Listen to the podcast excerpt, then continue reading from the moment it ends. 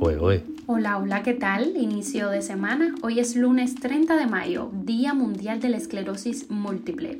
Efeméride que pretende concienciar a la población sobre esa enfermedad que afecta a más de 2 millones de personas en el mundo.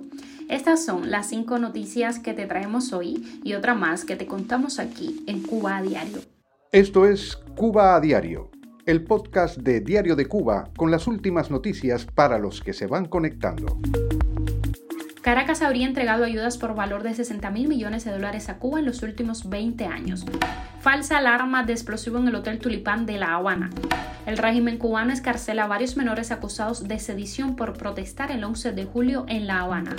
Un incendio arrasa con un depósito de 30 toneladas de tabaco en Pinar del Río.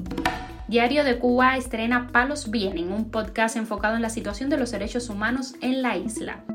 Esto es Cuba a Diario, el podcast noticioso de Diario de Cuba.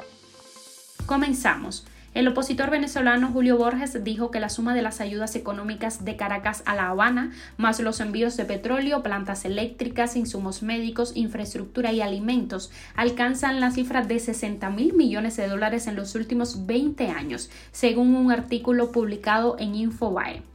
De acuerdo con Borges, la subordinación de Caracas a La Habana es tal que en el pasado mes de abril, cuando el estatal Petróleos de Venezuela disminuyó sus exportaciones de crudo, envió 70 mil barriles del combustible a Cuba.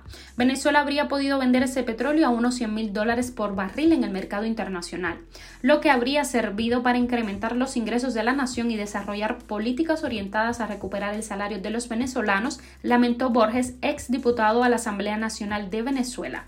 Las ayudas económicas venezolanas, principalmente el petróleo, han servido al régimen de La Habana para amainar la crisis económica que atraviesa Cuba y frenar las reformas políticas y económicas que precisa el país. Todos los trabajadores y huéspedes que están en el Hotel Tulipán de La Habana se encuentran protegidos tras una falsa alarma de explosivo, informó a través de su página de Facebook el portal oficialista Razones de Cuba. Añadió que fuerzas especializadas del Ministerio del Interior realizaron la búsqueda de los supuestos artefactos en el interior del hotel. La publicación dijo que se trató de una falsa alarma y acusó a los medios financiados por Estados Unidos de intentar generar pánico para afectar el turismo a Cuba. Cuba a diario. El régimen cubano escarceló el fin de semana a varios de los menores de edad procesados en La Habana bajo el delito de sedición debido a su participación en las protestas antigubernamentales del 11 de julio de 2021. Según informó la activista Salomé García Bacallao, algunos de ellos pasarán a cumplir prisión domiciliaria mientras otros serán enviados a campamentos de trabajo. Entre los adolescentes cubanos escarcelados tras el juicio de casación del viernes está Kendry Miranda Cárdenas, quien había sido condenado a 19 años en prisión, Raúl Jesús Castillo Castro con una condena de 18 años, Lázaro Noel Urgeyes Fajardo, sentenciado a 14 años de privación de libertad, y Brandon David Becerra Curvelo, condenado a 13 años en prisión.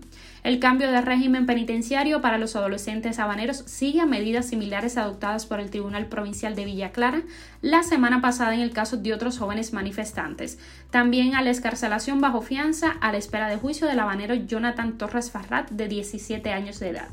El régimen ha mantenido, sin embargo, a otros jóvenes en prisión. Es el caso de Duanis León Tahuada, de 23 años, condenado a 19 años de prisión, United de la Caridad Linares, de 24 años, con una sentencia de 15 años de cárcel, y Luis Armando Cruz, de 22 años, con una pena de 15 años. La madre de Duanis León Tahuada dijo a Diario de Cuba que en el juicio de casación realizado el viernes, el joven gritó abajo Díaz Canel y abajo su gobierno, que está siendo muy injusto con nosotros.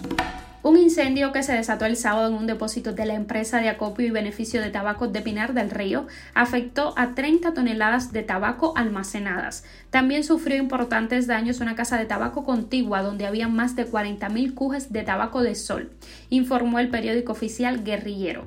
El mayor Jorge Luis Mena Martínez, jefe de operaciones del Cuerpo de Bomberos de Pinar del Río, dijo que para sofocar el incendio tuvieron que implicarse la empresa de acueductos, vecinos de la comunidad, el Cuerpo de Bomberos de Pinar del Río y el Comando de San Juan y Martínez. El director de la empresa de acopio y beneficio de tabaco de Pinar del Río, Osvaldo Santana, agradeció el apoyo de los habitantes de la zona, lo que fue decisivo para que no se afectaran estructuras cercanas.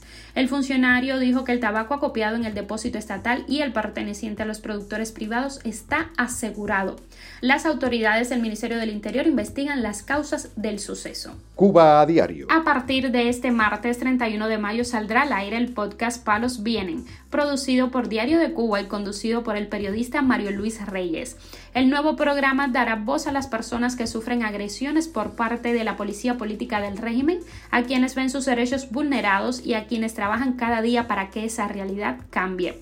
Asimismo, el podcast documentará los abusos cometidos por las autoridades cubanas y dará espacio a las iniciativas enfocadas a ampliar el espectro de derechos para los ciudadanos de la isla. Noticia extra. Vapear CBD, cafeína, vitaminas y otros productos sin nicotina también dañan los pulmones. Melatonina, lavanda, té, vitaminas, cafeína, cannabidol, glicerina estos son algunos de los productos que jóvenes y no tan jóvenes utilizan en los vaporizadores sin nicotina. Son sustancias ya conocidas y a priori consideradas más o menos seguras si se ingieren o se usan sobre la piel, pero que nunca hasta ahora se habían inhalado, por lo que no hay garantías de que sean inocuas al introducirse en el organismo calientes y en forma de vapor.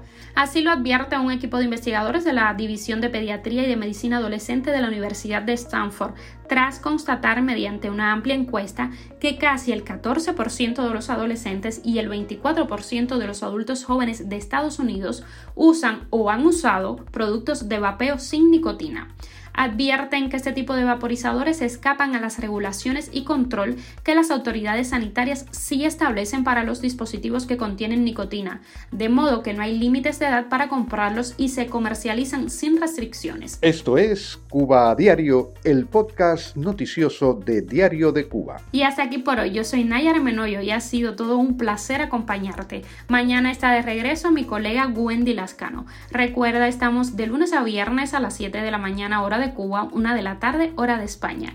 Nos puedes encontrar en Telegram, Spotify, Apple Podcast y Google Podcast. Hasta mañana.